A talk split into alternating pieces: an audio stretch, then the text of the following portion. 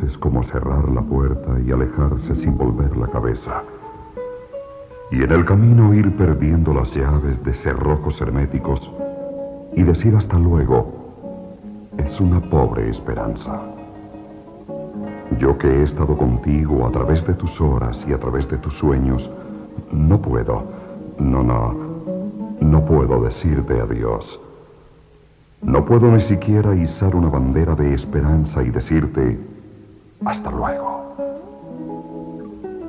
Solo quiero antes de la partida sembrar lo indestructible y dejarte mi voz para el recuerdo. ¿Quieres... ¿Quieres saber cómo estaré presente? Escucha. Estaré junto a ti cuando tú necesites escuchar una voz que te lleve por las sendas infinitas de las cosas más bellas.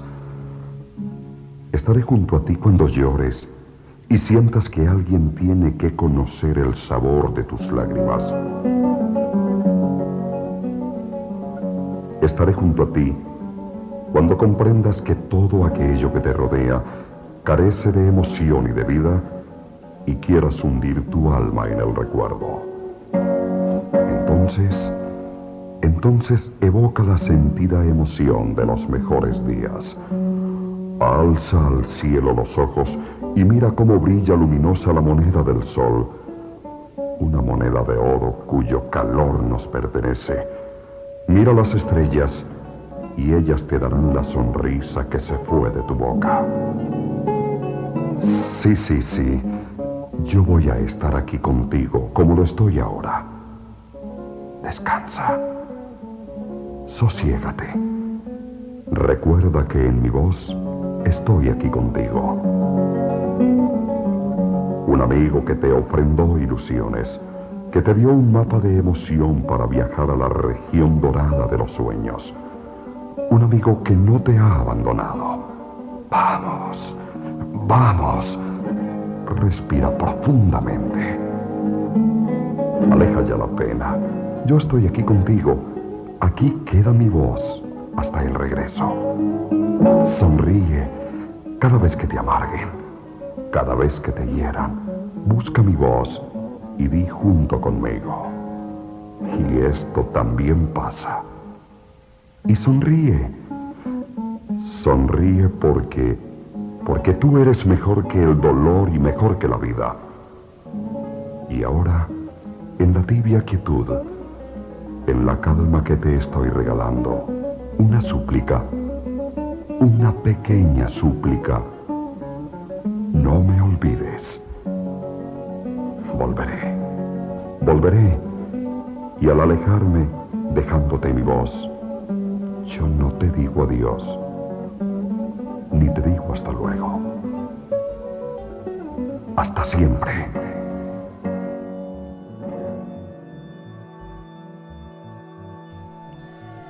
Bienvenidos a un episodio más de ¿Qué pasó con Parmenio? Hoy nos acompaña una persona que creo que personalmente Carolina y yo eh, somos de las que de los invitados, ¿verdad? Que, han venido es de los invitados más importantes, especialmente para Caro y yo, porque pues es nuestra abuela, ¿verdad? Eh, este va a ser un episodio en, el cual vamos a compartir las vivencias, todo lo que, toda la historia que, que conocíamos antes de que Parmenio viniera a Costa Rica, ¿verdad? Toda esa vida antes de, de venir a emprender a Costa Rica. Y, y y estamos muy emocionados. Mi nombre es Fabián Medina. Hola, yo soy Carolina Medina y es un gusto, como siempre les decimos, que a través de las diferentes plataformas en las que está este podcast podamos compartir un poco más y conocer a, a, Parmenio Medina desde diferentes ámbitos y bien como lo dice Fabián, creo que hoy es la forma en la que lo vamos a conocer más cercano este, y de primera mano. Y para nosotros era muy importante poder involucrar a alguien de la familia y qué mejor manera hacerlo con nuestra abuela, que definitivamente hoy vamos a poder tener la, posibilidad de, de conversar, de mm, de recordar y de aprender, que también eso es justo lo que, lo que andamos buscando. Nos salimos de los estudios de la Universidad Latina, porque le recordamos que este podcast llega gracias también a la Universidad Latina de Costa Rica y es producido desde las instalaciones del campus creativo de la Universidad Latina de Costa Rica, donde los estudiantes aprenden haciendo en dinámicas 100% reales en los mejores estudios de radio y televisión en una de las mejores universidades de Centroamérica, pero este episodio lo hacemos fuera, lo hacemos acá justamente en la sala de la casa de mi abuela Marta Castrillón Prado, que nos recibe hoy y lo recibe a todos ustedes también. Bienvenida, mamita. Así le decimos, mamita y papito, para que ustedes no se, no se extrañen cuando les decimos, pero es eh, muy común en Colombia que se utilice el mamita y el papito para los abuelos. Bienvenidos, mijos. Este, me siento muy feliz, muy, muy feliz de tenerlos acá en mi casa, de haber compartido eh, un almuerzo ya con ustedes que hacía tiempo no almorzábamos juntos y con Steven, el, el, el compañero de, de, Carolina, que es apreciado y querido aquí en mi casa como todos. Y estoy esperando a ver qué me van a preguntar mis nietos. A ver qué vienen, vienen de preguntones. Vamos a ver qué quieren escuchar, qué quieren oír. Bueno, Amita, o sea, este, tenemos demasiada curiosidad, ¿verdad? Pero este la, la, pregunta que no puede faltar. Ah, bueno, sí, cierto. La obligatoria. La obligatoria. Tenemos una pregunta obligatoria. Sí, bueno, este, la pregunta obligatoria que a todos los invitados le hacemos eh, y que queremos que responda lo más intuitivamente es ¿qué pasó con Parmenio? ¿Qué pasó con Parmenio? Con Parmenio pasaron tantas cosas. Porque Parmenio Ay, ¿cómo te respondo esto? Parmenio era un hombre transparente.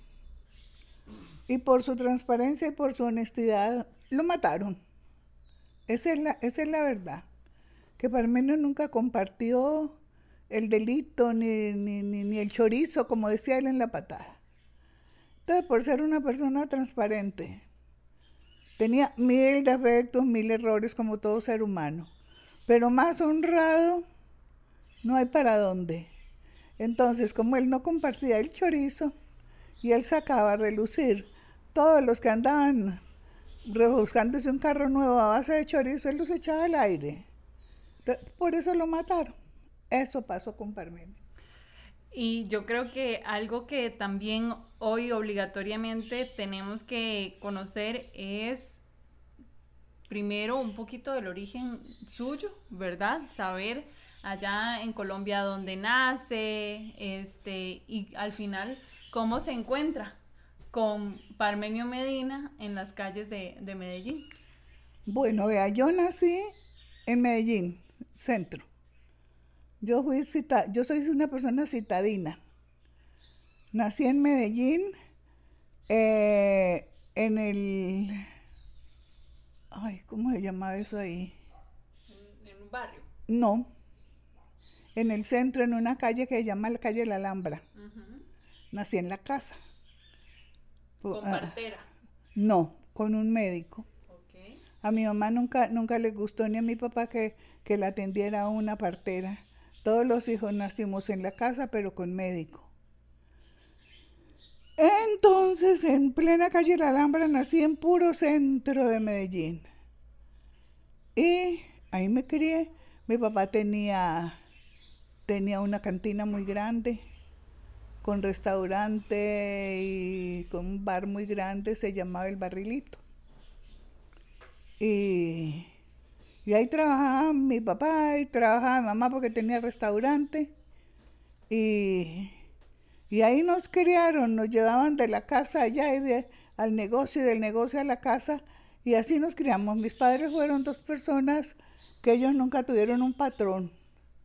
Ellos siempre tenían sus negocios y, y así nos criaron. Eh, nació en Santa Rosa de Osos en un distrito que se llamaba, ay Dios mío, se llama, ay, bueno, no me acuerdo cómo se llama el distrito, nació en una finca que se llama La Quebrada del Medio. La quebrada del medio. La Quebrada del Medio. Muy frío, un lugar muy frío. Ahí nació él también en la casa, no sé si con, si con partera o con médico, no hay, eso sí, ahí sí no sé. Y mi abuelo era, era peón en esa finca. Y mi abuela tenía sus gallinas y tenía unas vaquillas y hacía mm, mantequilla casera para que mi abuelo saliera a vender al pueblo el día, el día sábado o domingo, que era día de, de feria, como feria o mercado, allá se le dice mercado. Y entonces mi abuelo en, un, en una bestia sacaba los huevos, las mantequillas y los quesitos que mi abuela producía en toda la semana. Y luego se vinieron para Medellín, porque ya los hijos mayores ya entraron a estudios superiores, a secundaria. Y en, allá arriba, en, el, en la vereda esa, solo había escuela. Entonces se vinieron a Medellín a vivir a un barrio, eso me contaba mi abuelo y mi abuela, un barrio que llama Aranjuez. También muy cerca del centro. Mm, no, no, no, no tanto, no tanto, ahí sí había que coger bus, pero eh, yo no tenía que coger bus para andar por todos lados. Sí, entonces, ¿qué te digo? Se vinieron ahí por un lugar que se llama la Manga de los Coes, que es un terreno grandísimo y, ahí vivían. No les estaba yendo muy bien ahí porque con ese poco de hijos ya tenían como seis hijos cuando se vinieron para Medellín. Entonces, dio la casualidad que Parmenio se fue a trabajar con el abuelo Félix, Félix Pérez. Parmenio iba a la escuela en la mañana y se iba para el... eh, era una, uno- una empresa de transporte, se llamaba Transportes Félix Pérez que viajaban a todo el suroeste antioqueño. Ese señor tenía mucha plata, pero él no compartía con nadie. Era, era codito, Era con el codo para atrás. bien para atrás. Entonces, Parmenio iba y le llevaba el almuerzo todos los días. Y, y se quedaba trabajando con él, lavando camiones, haciendo lo que el señor le decía que hiciera. Parmenio se compró un pedacito de lotería, no me acuerdo el número, y se lo ganó. Que eran como 7, 8 millones, que eso era un platal. Sí. Entonces lo primero que hizo fue, al menos que tenía como 13 años o 14, 13 años tenía. eso cuentan ellos, porque yo todavía no he nacido, pero sí me contaban toda la historia. Parmenio les compró un lote muy grande en Medellín, ahí cerca del cementerio de San Pedro. Muy grande el lote. Les hizo una casita, pero como tipo bareque, tipo rancho. Eran, yo me acuerdo que eran tres cuartos, cocina, una salita y quedaba al costado del lote un patio grande. Y ahí se acomodaron a vivir. Doña Mercedes puso en, en la ventanita de la, de la salita, puso un- una pulperita chiquita, se llamaba La Colmena. Y don Rafael Parmenio le surtió una venta de carbón y de pinturas, pinturas Lumitón se llamaba. Entonces ya don- Rafael tenía su negocito propio ahí, venta de carbón y de, y de ahí les quedaba mucho terreno todavía. Entonces doña Mercedes hacía, mm, sembraba mucha hortaliza, zanahoria, remolacha, lechuga, cebollas. Y ella siempre con sus gallinas bastantes. Y no le regalaba un huevo a nadie, todos los vendía. Buena negociante. Buena negociante. Ahí fue donde Parmenio tuvo, no, yo creo que Parmenio estaba como de 13 años. Bueno, les puso todo eso y la, a la hermana le regaló una máquina de coser Singer de las que le dicen las negritas. Y lo poquito que le quedó, se fue para, sin pedir permiso ni nada, porque siempre yo me mando toda la vida. Se fue con un amigo, que no me acuerdo, le decían un apodo, pues yo no me acuerdo. Se fue para Buenaventura, el puerto Buenaventura, porque él quería conocer el mar. Y se quedó como 13 días por allá y doña Mercedes y don Rafael dicen que lo buscaron por todos lados. No- desesperado. No, no dijo nada. Sacó una muda de ropa y se fue. Ok. Bueno, conoció el mar y regresó a seguir trabajando con el papá y a ir a, y a estudiar. Pero un carajillo. Entonces lo mandaban, doña Mercedes lo mandaba todos los días a las 3, 4 de la mañana con un carretillo de madera. Porque Conrado se iba a trabajar al mercado. Y él era como de los, Él como era de el los hijos como del, del medio, ¿verdad? Él era como el cuarto, me parece. Creo que por ahí. Y Conrado se iba a trabajar al mercado. Él tenía un carrito a sacar mercados a, a trabajar. Y Jairo estudiaba medicina y era muy, era muy, muy quitadito para todo, todo le daba vergüenza. Entonces no contaban con él para nada. Parmenios era todo, todo terreno. Tirado a la calle. ¿eh? Y le cargaban esa, esa, había mucha gente que cocinaba con carbón o con canfín. Entonces le cargaban ese carretillo con galones de canfín, con bolsas de, de carbón, con todos los vegetales de Doña Mercedes, con huevos, con todo lo que ellos podían, le cargaban ese, ese y el y Parmenio cogía ese carretillo y se iba a un barrio que actualmente todavía se sigue llamando Prado Viejo, que vivía gente muy rica. Y él cogía y vendía todo eso. Eso, eh, eso igual a los 13, 14 años más o menos. Yo creo que menos. Ujú, Ok, Yo creo que menos ok. porque mucho menos, mucho menos. ujú, Ok. Y entonces, sí, yo creo que esa lotería se la ganó mucho menos de los 13 o 14. Más bien que, que vacilón que lo dejaron a él gastar como quisiera y no le y los papás no le hayan quitado. Me Ah, que le no, dijeron, es no, que, hacemos eh, algo con eso. es, ah". que, es que él toda la vida fue Sí, yo sí. me mando. Él toda la vida, él toda la vida dispuso de su vida. Entonces de ahí nadie le decíamos nada, él dispuso de su vida. Él a mí me comunicaba las cosas cuando yo iba con la mitad del negocio adelante. ¿Eh? Ahí sí me comunicaba. con- ¿Cómo te pasa que estoy haciendo tal cosa? Sí, mi hijo, ¿y qué? ¿Cómo está? Ay, ya casi lo tengo terminado ese negocito, pero vas a ver que te gusta. Y bueno, mamita, ¿cómo fue ya empezar Entonces, a... Ah, cuando él salía a vender, salía descalzo. Y le ponían, me eso sí me lo contaba él, una pantalonetica hasta sin calzoncillos porque no había, eran muy pobres. Venía, dejaba el carretillo, le daban una taza de chocolate con, con algo, cogía el cuaderno y salía corriendo. Para el colegio, la escuela. La escuela, los últimos dos años de escuela. Entonces, siempre llegaba sin bañarse, sin lavarse dientes ni nada, llegaba a la escuela, porque él salía a vender todos los días. Tenía buen- él me cuenta, me contaba con mucha nostalgia, muy triste, que siempre tenía unas notas increíbles. En Colombia en ese tiempo se usaba en las escuelas, todos los sábados en la mañana se hacía un acto cívico, se cantaba el himno nacional y le daban un, reconocimiento a las mejores notas de cada aula.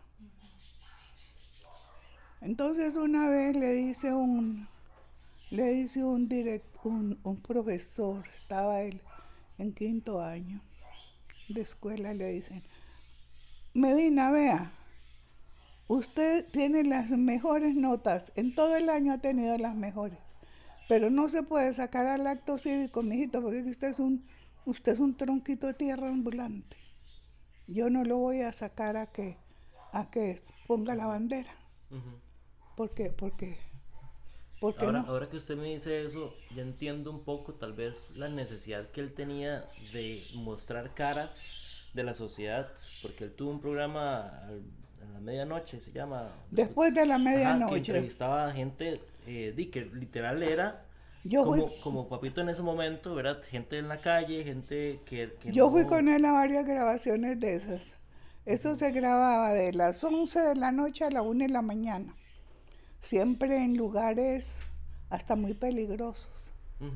Y ¿Usted, en- usted lo acompañaba... eh, No todos los días, pero sí regularmente yo iba con él. Porque yo le llevaba un termo de café. ¿Te acuerdas que él tomaba mucho café? sí. Y, y- y me daba miedo porque él se metía a lugares muy peligrosos. claro, claro. Entonces yo le decía, no, mijo, yo me voy con usted.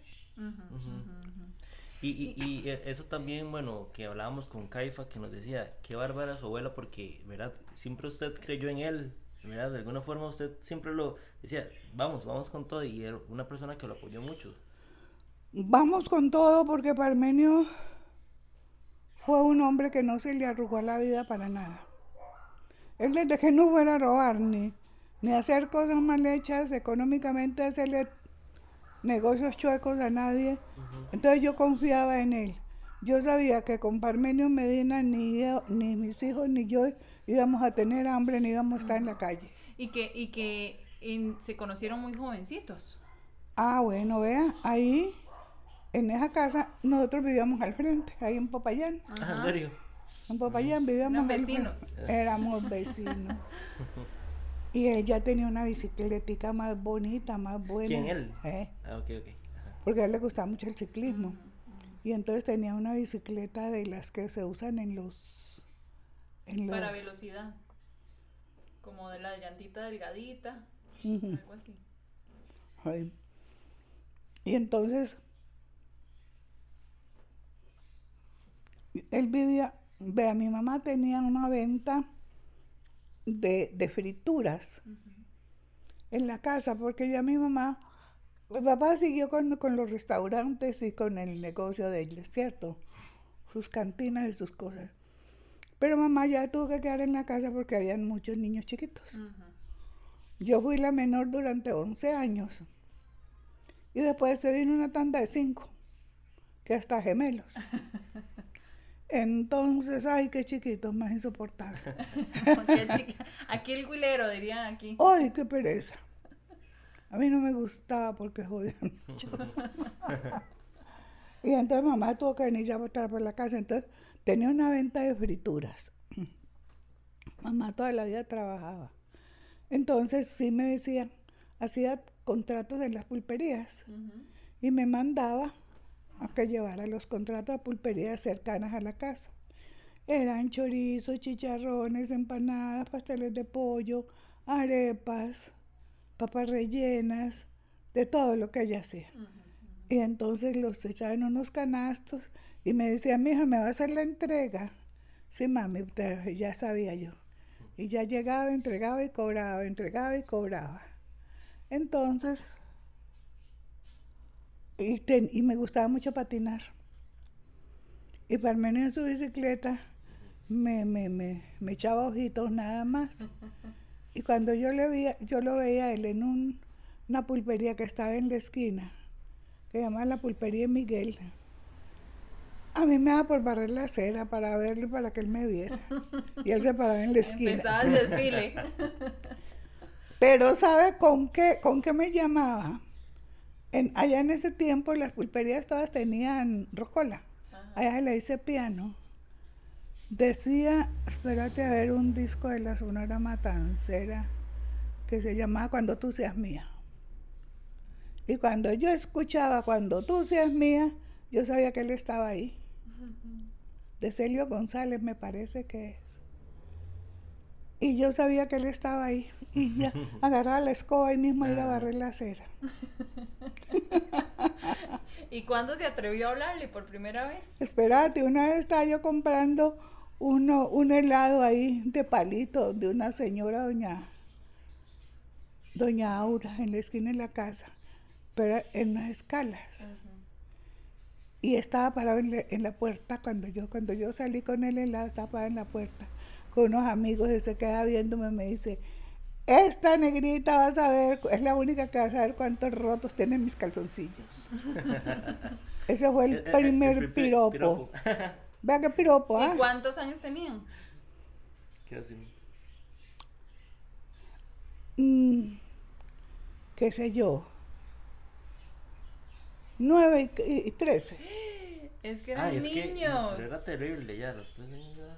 Nueve y niños, trece, sí. Sí, Sí, sí. Y esa negrita era la única que iba a saber sus Los, calzoncillos. los rotos de los calzoncillos. Sí. Ese fue el primer piropo. Y él siguió. Y se iba a la casa a cambiar revistas de, de historietas con mi hermana Gladys y era para estar ahí conversando conmigo. Y yo esperaba que él llegara también a cambiar revistas. Y, y yo me metí en la conversación de ellos para estar ahí. Porque a mí no me van a dejar tener novio. Claro. El día que yo, oiga todo lo que me esperó, el día que yo cumplí 15 años, se invitó solo a la fiesta. y se bailó toda la noche conmigo. En serio. Pidió permiso, ¿no? Llegó atrevido. No, no, él se invitó. Y con su papá y su mamá no pidió permiso para No, sacar a pues, quinceañera a bailar. No, pues, no, no, no. Y, y lo dejaron porque como es el hijo de don Rafael y doña Mercedes, que eran vecinos y amigos del frente. Eso fue así. Y él no me dijo, ¿querés ser mi novia? Ni nada. Esta es la hora que se murió y no se me ha aclarado. Y, y después Era de muy esa moderno. Fiesta, y después de esa fiesta, eh, ¿qué? Ya. Ah, llegaba que- todos los días a verme. Ujú. Y ya me, me, ya me mangoneaba. Sí, sí, sí, sí. Y ya me Él mangoneaba. tenía 18 años en ese momento, entonces, más o menos. Sí. Sí, ya, ya. 19 años. Ajá. Y entonces, eso fue, eh, a mí me hicieron la fiesta, porque yo cumplía el 2 de enero, y él también cumplía también el 2 de Un enero. dato importantísimo. Pero nos hicieron la, a mí me hicieron la fiesta de 15 años el 31 de diciembre, para que saliera una sola fiesta, Ahorrarse de una, una Ah. sola fiesta. ahorrar en la fiesta de, de Año Nuevo con los, con los 15 míos. Ujú, Dijo que no había plata para hacer tanta fiesta. Claro. Y entonces, bueno, eso fue esa fecha. Cuando empezó a llegar todos los días, mi mamá me hizo a mí la vida imposible y doña Mercedes le hizo la vida imposible a él. Porque mi mamá era una señora caleña. Mamá era una señora muy elegante. Ustedes conocen la foto de ella. Sí, Y sí. yo la conocí en persona. Ah, bueno, Tuve la posibilidad de hacerlo. y joven era una señora muy elegante, muy bonita. Y doña Mercedes era como, como feita, era una campesina feita. Entonces mi, entonces mi suegra decía que, que toda caleña no era una buena mujer. Hasta ofensiva. Entonces una vez me peleé con ella por eso. Y yo era malcriada también y él también. Entonces yo traté mal a mi suegra. Y le dije, no, usted dice eso de mamá porque usted es una vieja tan fea. Que lo que, tiene, que lo que le tiene es envidia. Y así. Y entonces doña Mercedes me odiaba a mí. Yo la quería a ella. Después yo la quise mucho. Esa vez defendí la- la- el honor de mi madre. Pero yo a ella la quería y, y- y- y- y en otros factores yo la respetaba mucho. Y, y mi mamá lo odiaba a él, porque él, él siempre fue más bajito que yo. Entonces decía, ¿qué le ves a ese enano? ¿Qué le ves a ese enano? Y me pegaba, me pegaban duro. En serio. Y, para una- que se le quitara el amor. Y yo, y entonces cogí la costumbre de ir a misa de 6 de la tarde a una iglesia Salud. que llama el Espíritu Santo. Y entonces era para verme con él allá. Entonces no iba a misa, sino que nos íbamos a conversar esa media hora. Y mamá se dio cuenta. Y no me escondió toda la ropa. Y los zapatos y todo, y me dejó con unas chancletas. me dice, así no te ves con ese enano.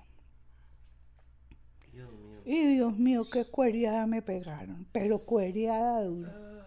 Y me escondió toda la ropa y los zapatos y me dice, es que mira, es que me dan ganas como de abrirte esa cabeza de un palazo.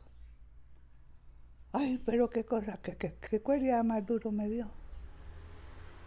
Y yo con las sandalias y con el- la ropa de dos, tres días usando el mismo vestido, me le escapaba por una ventana para ir a hablar con él. No importaba. ¿Y, y él, ¿Y él qué le decía? Eh, O sea, eh, ¿usted le contaba a él todo eso? Sí, él me veía con la misma, toda, co- Sí, sí. toda cochina. Bañada, sí, pero con la misma ropa. Ujú, ujú. Y entonces, pero, pero ¿por qué doña Alicia sí? Que no sé qué. Y doña Mercedes también, porque doña Mercedes estaba convencida que Parmenio iba a ser el esposo de una señora amiga de ella, vecina, de una señora Carlina. La muchacha se llamaba Ángela. Y doña Mercedes le metía a Ángela hasta por las orejas. Pero él no, él no, él no. Así no era la vida, ¿cierto? Claro. Dios. Dios nos puso el uno para el Sí, otro. sí, lucharon bastante, la verdad. Eh, por- pero mucho, juntos. mucho. Y fue algo terrible. Y todas las hermanas de él en contra de él, y todo el mundo en contra de él. Todo el mundo en contra de él. Un- Una, una- algo que se, vive- se iba a repetir muchas veces en su vida, era mucha gente que, que se, más bien, ¿verdad? De- por, por lo libre que él era, ¿verdad? Más bien como que les molestaba eso, ¿verdad? Les hacía... Sí, de verlo a uno como tan, Ujú. tan dinámico, Tan tan, yo voy dinámico, para exacto, allá y, exacto. para, y Exacto. allá llego. Exacto. Entonces, fíjate, chiquillos, que, que no escapamos. ¿Y se fueron Y para eso, dónde? ya se escaparon a qué edad, ya, vos tenés 15 años todavía. 15 años. Y Eso por es sí, impensable ahorita. sí, nos, nos hicimos novios cuando el día que cumplí 15 años y, y como al mes nos escapamos ¿Y se fueron para dónde? para Cali. ¿Y allá quién los esperaba o no? Nadie. Nadie. Nada más se fueron para Cali. Nos fuimos para Cali. ¿Y qué pasó en Cali? Y entonces yo tenía unos anillos muy bonitos y los vendí para comprar el pasaje en avión y él se hizo su, su pasaje por donde pudo también, no sé. Y no, primera vez que montábamos en avión. ¿Y menor de edad usted? Eh, nos fuimos, y él también, porque era menor a los 21, Ah, mayor ah, a los cierto. 21, Ujú, ujú. Y nos fuimos. ¿Qué va a decir, en verdad, que eso hubiera sucedido? Ahorita no, o sea, es impensable. Y nos casamos, ya tenía yo un mes de embarazo. Tenía un mes de embarazo y nos casamos en la iglesia de Jesús Obrero. Él se fue a trabajar a un taller de bicicleta, ahí mismo le dieron trabajo, el mismo día que llegamos. Consiguió trabajo. Entonces teníamos una platilla y alquilamos un cuarto con un catre. Oiga, y en ese tiempo él a mí no me había tocado ni una mano. Era solamente... Yo iba completica. iba completica. Pero qué tremendo. Era enamoramiento de verdad. O rebeldía. O rebeldía. O rebeldía porque yo creo que uno a esa edad no está enamorado. Ni él ni yo. Era, era rebeldía. Después nos enamoramos mucho los dos. Pero cuando uno en la casa así como que lo tratan a garrotazos, uno dice yo soy yo y les voy a demostrar lo que soy yo. Claro. O así, así, así éramos. Y entonces y nos alquilamos ese cuarto y yo le dije a la señora de la casa, yo le arreglo la casa y le arreglo la ropa. Y usted me paga lo que quiera. Ujú. Y también le trabajé a la señora, ¿eh? le limpiaba la casa de una señora doña Esther. Y yo le limpiaba, no, sí, doña Esther. Entonces yo le limpiaba la casa y ella no tenía hijos ni nada, era ella y el esposo, y ella cosía mucho. Entonces le cayó de perla que yo le hiciera el oficio. Y le, y le arreglaba la ropa. Eso sí sabía yo lavar y a planchar, porque a uno desde chiquito le enseñaban. ponía a trabajar. ¿Ves? Y entonces, como al mes andábamos caminando por el lado del mercado, comprando cosas para nuestra alimentos, ¿cierto? Por el mercado, cuando vimos a mi papá buscándonos. Y mi, vea, mi papá a mí nunca me pegó, nunca me maltrató, era mi mamá la brava. Ay, muchacha, por Dios, entonces nos le dimos la vuelta por otro lado. Y Barmene dice, me da un dolor, siento un remordimiento tan grande. Y que le voy a escribir a don, Ra- a, a don Joaquín. Y le escribió y le dijo que, que estábamos en Cali, que estábamos así, así, así, que fuera para que nos casáramos, para que él fuera testigo. Y mi papá llegó, no, ni una mala palabra, ni un reclamo, ni nada. Lo que hizo fue que me abrazó y se puso a llorar. Papá era un hombre muy, muy bueno, muy querido. Era un excelente padre. Y nos casamos en la iglesia de Jesús Obrero. Tenía yo como un mes de embarazo. Y, y entonces dice mi papá, ¿para qué se van a quedar aquí? Regresémonos a Colombia, a, a Medellín. Y le digo, ay papá, pero es que mi mamá es tan grosera que no es que yo me, yo me hago cargo de eso, no se preocupe.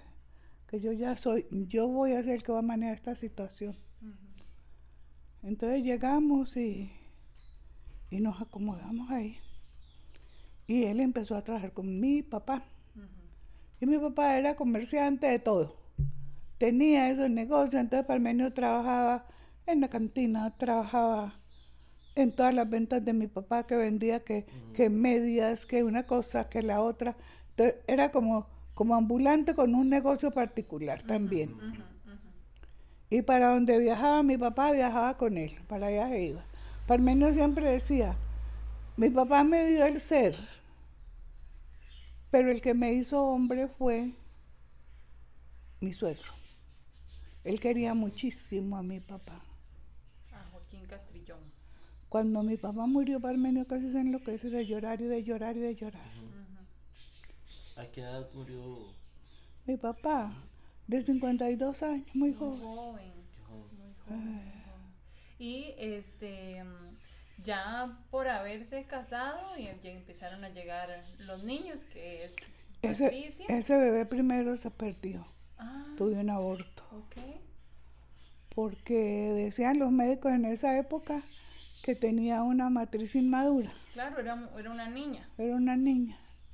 Entonces el, el niño aguantó en el vientre hasta como hasta los cinco meses.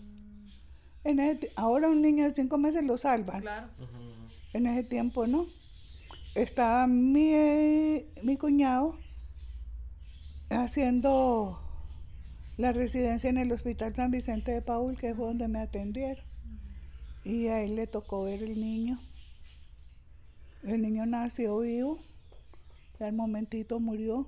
Lo bautizaron ahí porque ese, ese hospital en ese tiempo era administrado por monjas. Y entonces Dios guarde fuera a morirse un niño sin bautizo. Lo bautizaron ahí mismo y le pusieron Nelson Alberto. Ese, fu- Nelson. Nelson. Ese fue el nombre que le puso el Papa Parmenio. Él siempre buscando los, los las voces de la Sonora Santanera. Sí, es cierto. Así es era, cierto. así era. Buscando las voces de la Sonora Santanera. Entonces lo puso Nelson Alberto, pero el niño murió. Bueno. Y ahí seguimos, trabajando, luchando. Estando él con sus ventas de,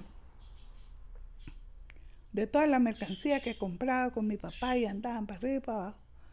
Un señor, ay Dios mío, es que a mí se me olvidan los nombres. Un señor, un señor escritor de mucha fama, un hombre de mucho renombre en Colombia. Ay, pero mi hijita no me acuerdo el nombre. Yo ya una viejita de 80 años, ya no puedo. Más bien, más bien tenemos la posibilidad de sentarnos hoy y poder escuchar toda la historia y eso Ay, yo creo que es mucho más importante. sí, ya son 80 años. Sí. Entonces bueno. le dijo, le dijo este señor, mira, el señor le dio vueltas y vueltas y vueltas. Su papito toda la vida tuvo esa voz linda, desde niño. siempre, sí, eso es como, ¿verdad? De pronto lo que, que, que uno dice, siempre tuvo esa voz tan fuerte o conforme fue cambiándolo con los años, fue adquiriendo. Siempre la más? tuvo. Siempre. Siempre. ¿Sabe qué hacía? Cuando, cuando éramos todavía, éramos, éramos del barrio ahí nomás. A la, a la voz de Medellín llevaban artistas eh, como Celia Cruz y toda esa gente de la Sonora que era la fama de esa época. Y él siempre cho- choricero en esas cosas. Llegaba y montaba, porque siempre andaba sin plata. Estaba estudiando en el colegio Juan Rafael de la Serna de curas, porque mis suegros eran muy, o siguen siendo, fueron hasta que murieron muy religiosos. Pues se ponía a hablar ahí con una caja que iba a soltar una culebra y que no sé qué, y que era una víbora de no sé dónde, y siempre chiquito, carajito, porque él era muy bajito, con esa voz que le sonaba por todos lados. Y mientras la gente que estaba en fila estaba ahí poniendo cuidado cuando el muchachito iba a soltar la culebra, tiraba la caja para arriba y todo el mundo salía gritando y todo eso. Y tan se le colaba al, Ajá. al portero Para meter. para meterse al- a, a la voz de Ah. Medellín. Qué vacilón, Muy qué audaz. vacilón. Pero Es- bueno, este eh, vamos a ver una sección del, del programa que es básicamente opiniones de la gente en la calle, qué opinaban de Parmenio Medina, qué recuerdan de aquella época donde, donde se reproducía la patada todos los domingos. Entonces, bueno, vamos a ver esta cápsula.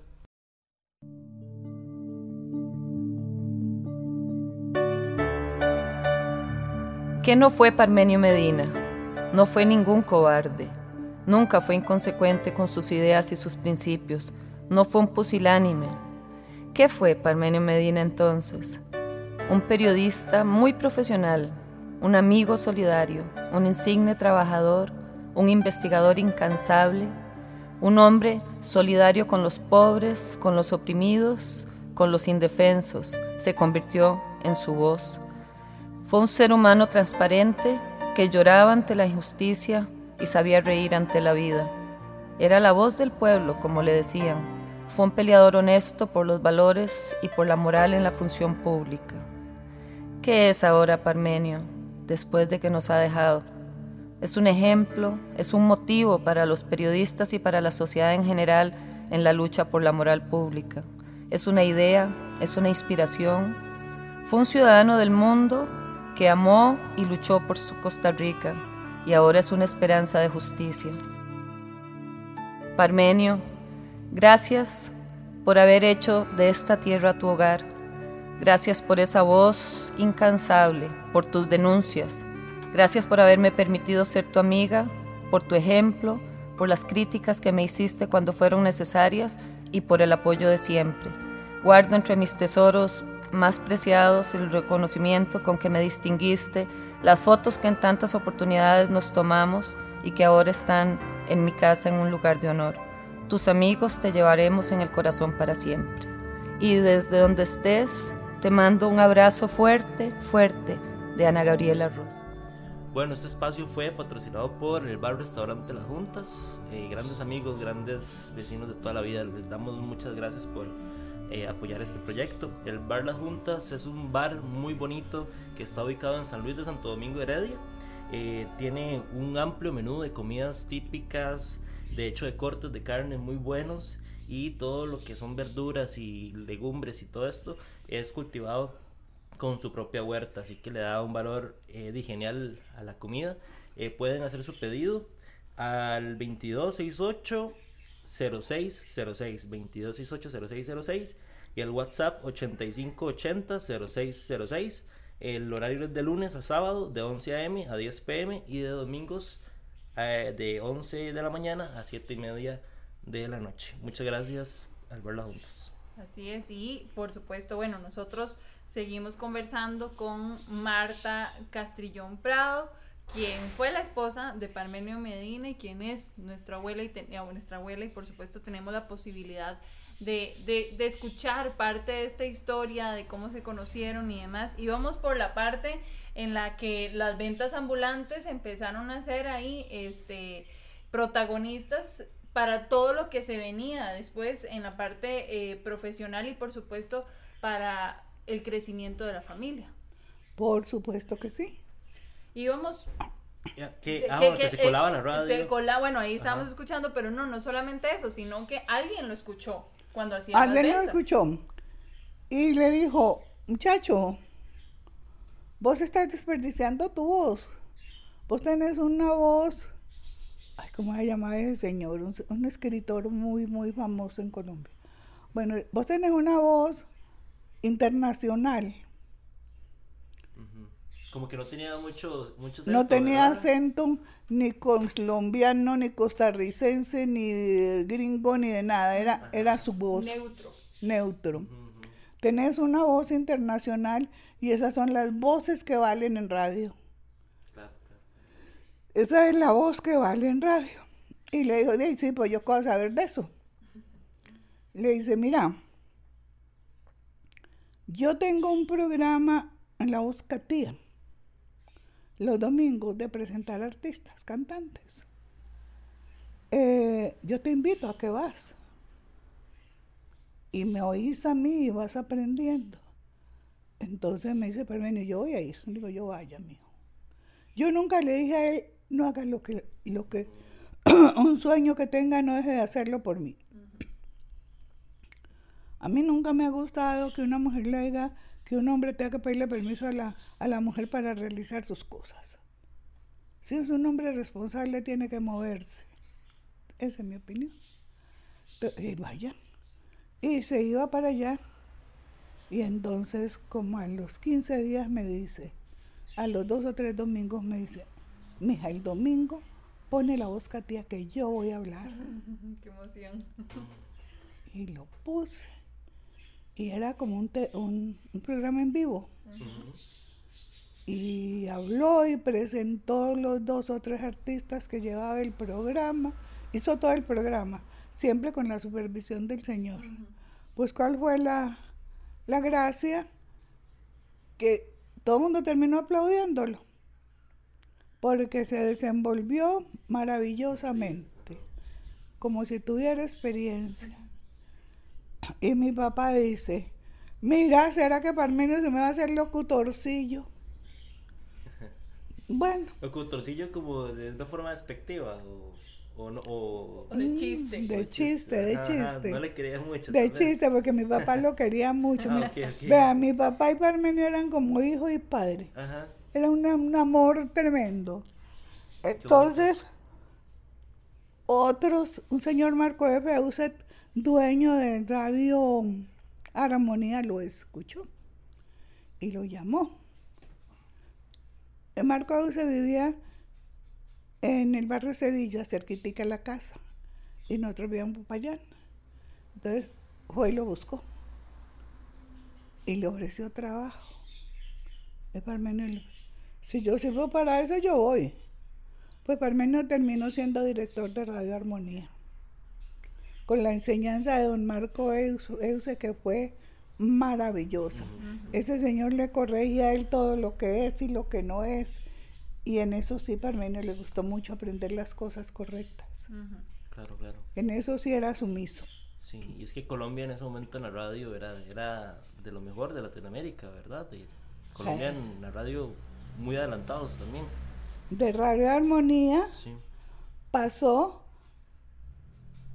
a, a Radio Cristal Ajá. de Caracol. Y ya Caracol era estar en las de Caracol, de don, Mar- de don de don Jaime Tobón de la Rocha, era el dueño de Caracol en esa época. No sé si lo han escuchado ustedes en la historia. Yo, yo, yo de pronto en algún momento sí lo he escuchado Yo- yo no. mencionar. Don Jaime se tuvo que ir a vivir a, a Miami por las amenazas de, de secuestro. Entonces, de ahí pasó y fue director de Radio Cristal también. Y, y, y una vez... Ya en se- ese momento él ya estaba ganando para mantener Sí, a sí, la sí, familia ah, sí, y sí. ya, ya había nacido algún alguno de los hijos. Ah, ya teníamos ya, los ya estaban cinco. todos a Ya los cinco, estaban Ya teníamos los cinco. Y entonces eh, se fue con don Jaime Tobón de la Roche, también lo ha oído, un narrador de ciclismo, un argentino. Y con este señor, eh, que era costarricense pero naturalizado colombiano, Carlos, que era de Grecia, de aquí de Grecia.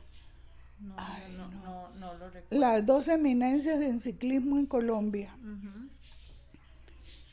Y a él eso sí le gustaba a Parmenio. Parmenio no le gustaba eh, eh, como aliarse a gente, a gente bateadora, sino a gente que le enseñara donde él aprendiera y donde él se hiciera grande. Eso sí era él. Ahí sí era eh, selectivo. Era selectivo con las personas con las que trabajaba. con las que podía él aprender, no que lo mantenían ahí porque soy fulanito Claro. y nos vamos a ganar un peso y ya no, no, Claro. así y, no era. y esa invitación que le hacen a trabajar con estas dos personas era para transmitir algo de ciclismo. Ahí en- le en enseñaron a narrar ciclismo. Ok. Ahí le enseñaron a narrar ciclismo y a jugársela bonito en el ciclismo. Y ustedes saben que él vino e impuso en Costa Rica Claro. el ciclismo mucho, lo, lo promovió demasiado. Sí. Bueno, en una cuestión de ciclismo, estaba muy cansado. Y llegó un señor, como nosotros habíamos vivido en Cali, un señor Jaime Olaya Terán, que era como de esa gente cuesta chistes y toda cuestión. Ujú. Anduvo con el papá por aquí en Centroamérica, fue hasta, hasta Guatemala haciendo presentaciones y todo eso le fue muy bien. Y en un momento, eh, nosotros fuimos padrinos de una niña de él, de bautizo. Y le dice, compadre, ve, ¿por qué no vas? Porque Parmenio siempre vivía como preocupado, decía, qué bueno salir yo de Colombia, porque yo no quiero que mis hijos crezcan viendo, ya estaba, ya había droga, Y ya había violencia. Más que todo droga. Había violencia, pero no tanto, pero droga sí había mucho. Yo no quisiera que mis hijos se criaran aquí. Y le decía los compañeros, ¿para dónde te vas a ir? Nosotros somos de aquí, aquí esto fue lo que nos tocó. Le decía, no, uno tiene que buscar horizontes, decía él. Uno tiene que buscar horizontes no de dinero, sino de estabilidad familiar y laboral. Entonces le dice este muchacho Terán, le dice, mira compadre, hay un paisillo en Centroamérica que se llama Costa Rica y no hay ejército. Verás qué bonito, ahí estuvimos, ahí, ahí- ahí no se muere nadie. Es pequeñito, vieras qué paz y qué tranquilidad. Ya estaba empezando a funcionar Teletica, Canal 7. Ahí en Paso Ancho era cierto. Ujú, me pasó. Viene. Bueno, entonces me dice Parmenio. Marta, estoy tan cansada y vieras que tengo ganas de ir allá. Porque en Colombia siempre se relacionaba Costa Rica con Puerto Rico. Costa Rica no existía. Era Puerto Rico. Y dice, qué bueno ir a conocer eso, Marta. Y digo, ya pues, si tenés plata y te sentís muy cansado, anda. Te quedas una semanita y te venís. bueno, Entonces, me acuerdo que me dice, voy a ir. Como yo vengo rápido, me dejó 30 pesos. 30 pesos. estaba bien, era Estaba bien, para pasar la semana. va a pasar la semana. Y entonces se vino. Se compró el pasaje y se vino. Era por esos aviones bimotores. con escala en la isla En San, San Andrés. Andrés. Ajá. y luego acá. Como a los cinco días. Ah, bueno, llega un señor de Caracol y le dice: Mira, yo tengo un amigo que trabaja en Canal 7, una televisora que están abriendo allá. Llámele este regalito. Se llama. Era este señor. ay, que le decían cu- cuer- cuerpo perro. Eh, Rodrigo Sánchez. Entonces le dice, Parmenio, ahí sí, dámelo. Yo busco dónde queda eso y se lo llevo. Llegó a Costa Rica y se hospedó por allá, yo no sé dónde. Y, y se fue y buscó al señor ese. Y ya empezaron a hablar de trabajo y de radio y de, y de televisión y todo eso. Y se hicieron grandes amigos. Y le dice, vos te debieras de quedar aquí. Pues no vas a trabajar aquí en, en Teletica porque por ahora no, esto está lleno aquí. Pero vos en radio tenés futuro. Y se lo presentó con el dueño de Radio Libertad. El dueño de Radio Libertad quedó encantado, le dio el noticiero. De la- de la misma, mañana. en la misma semana. Ahí mismo, como a los tres días de estar aquí, le dio el noticiero de la mañana, de mediodía y de la noche. ¿Y ustedes estaban comunicando o no sabían nada de qué estaba pasando? Él, como- No, cuando me llamó, me llamó como a los cuatro días y me dice, mija, yo me voy a quedar aquí. y le digo, ah, no ¿y qué hago yo aquí con cinco hijos? Sí, sí, sí. Yo creí que era que me iba a dejar. Claro, claro. Digo yo, y no ¿y qué hago yo aquí con cinco hijos? Y me dice, no, yo que me quedo trabajando. ¿Cómo voy a trabajar yo a vos y a mis niños? Y, y- bueno, y ya, y ya se quedó trabajando aquí. Un señor Mario, que hacía el noticiero de Radio Reloj, Mario no sé qué es el apellido, como que le entraron muchos celos y le echó migración y le apagaron el noticiero. Dios mío. Y ya, eh, ya había pasado entonces bastante tiempo, digamos, des- para eso. Ya habían pasado meses. No, que estaba trabajando sin permiso. Sí, estaba, estaba, llegó y se lo pusieron a trabajar. Estaba pirateando ahí. ¿Y, Sí, y sí, sí. cuánto tiempo estuvo aquí solo y en cuánto tiempo ustedes pudieron organizarse para viajar? como en usted dos años sin- y medio. Dos años y medio. O sea, usted estuvo sola dos años y medio allá con cinco niños, chiquititos todos.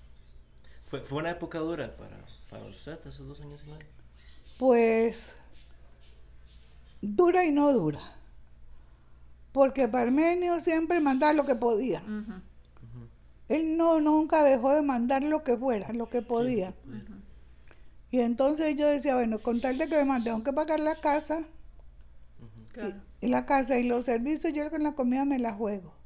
Y yo toda la vida soy muy trabajadora, mijo. Yo hacía todas las frituras que mi mamá hacía, yo sabía hacer todo eso. Y empecé a vender fritanga, eh, arreglar ropa ajena, todo lo que me llevaran a la casa, porque nunca me gustó dejar mis hijos solos. Solos, claro. Entonces me llevaban ropa para planchar y para lavar y todo eso, y eh, traigan todo lo que quieran aquí. Y eh, cuando deciden que se vienen todos, ya ahora sí, a, establecer Todo el aquí? tiempo, todo el tiempo. Siempre estuvieron, ese era el Cu- plan. Sí, cuando ya él dijo, mija, yo no me voy a ir, porque este país es muy sano. Eh, hizo amistad rápido ahí en la Radio Libertad con Metro. Ajá. Y Metro fue, lo llevó a conocer Punta Arenas. Y él encantado, porque bueno, él toda la vida iba enamorado del mar. Del mar. Y entonces Metro se hizo gran amigo de él. Y, y empezó a hacer las vueltas de migración. Y, y, y empezó a hacer grandes amistades y todo el mundo lo quería. Así llegó como, como la mosca a la miel, todo el mundo lo quería. Sí, sí, no, y además de que obviamente la voz y todo eso es impresionante para cualquiera que lo Sí. escucha. eh, ayer hicimos un post y, y- y tenía un amigo que nunca había escuchado, o sea, sabía cómo era, pero nunca había escuchado una grabación y dice, no puedo creerlo, o sea, no puedo creer que este me hablaba así. Y yo le decía, sí, es que es impresionante. Este, y, y bueno, di, ¿verdad?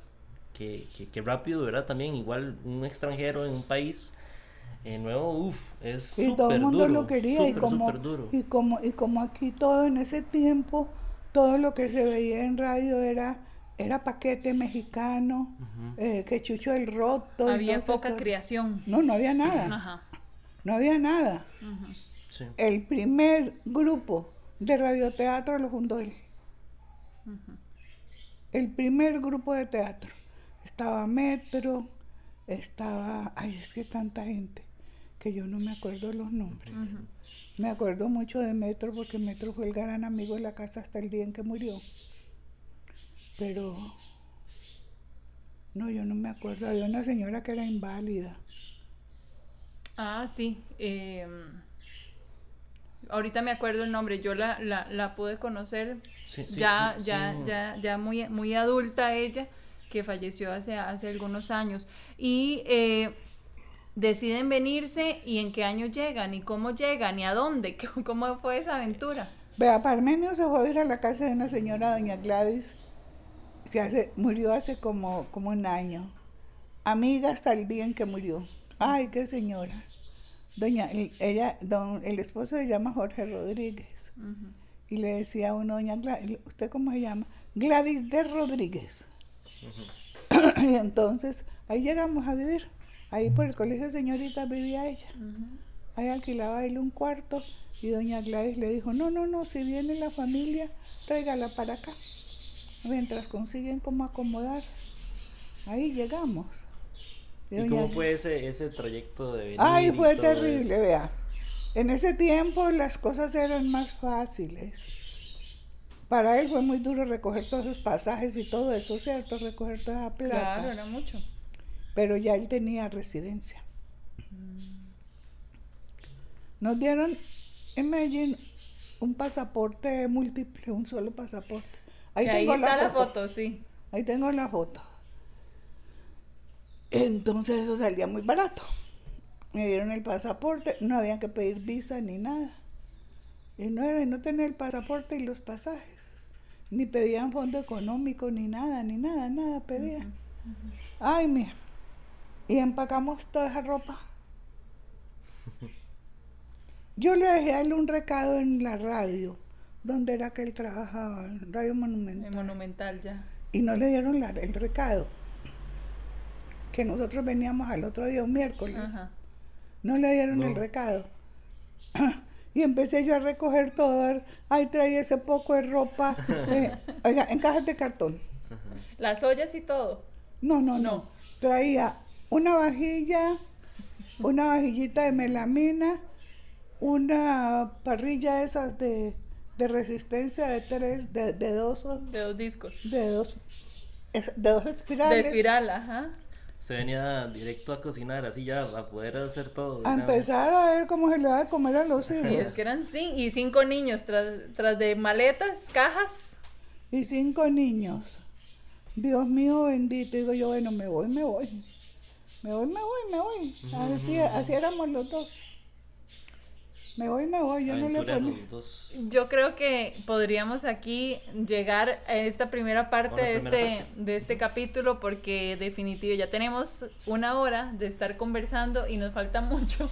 Entonces vamos a hacer varias partes o una segunda parte eh, para que sigamos conociendo. Yo creo que la historia más cercana eh, y más real de todo lo que hemos podido estar experimentando en este podcast que pasó con Parmen. Así que entonces nosotros llegamos hasta acá y retomamos en un segundo capítulo.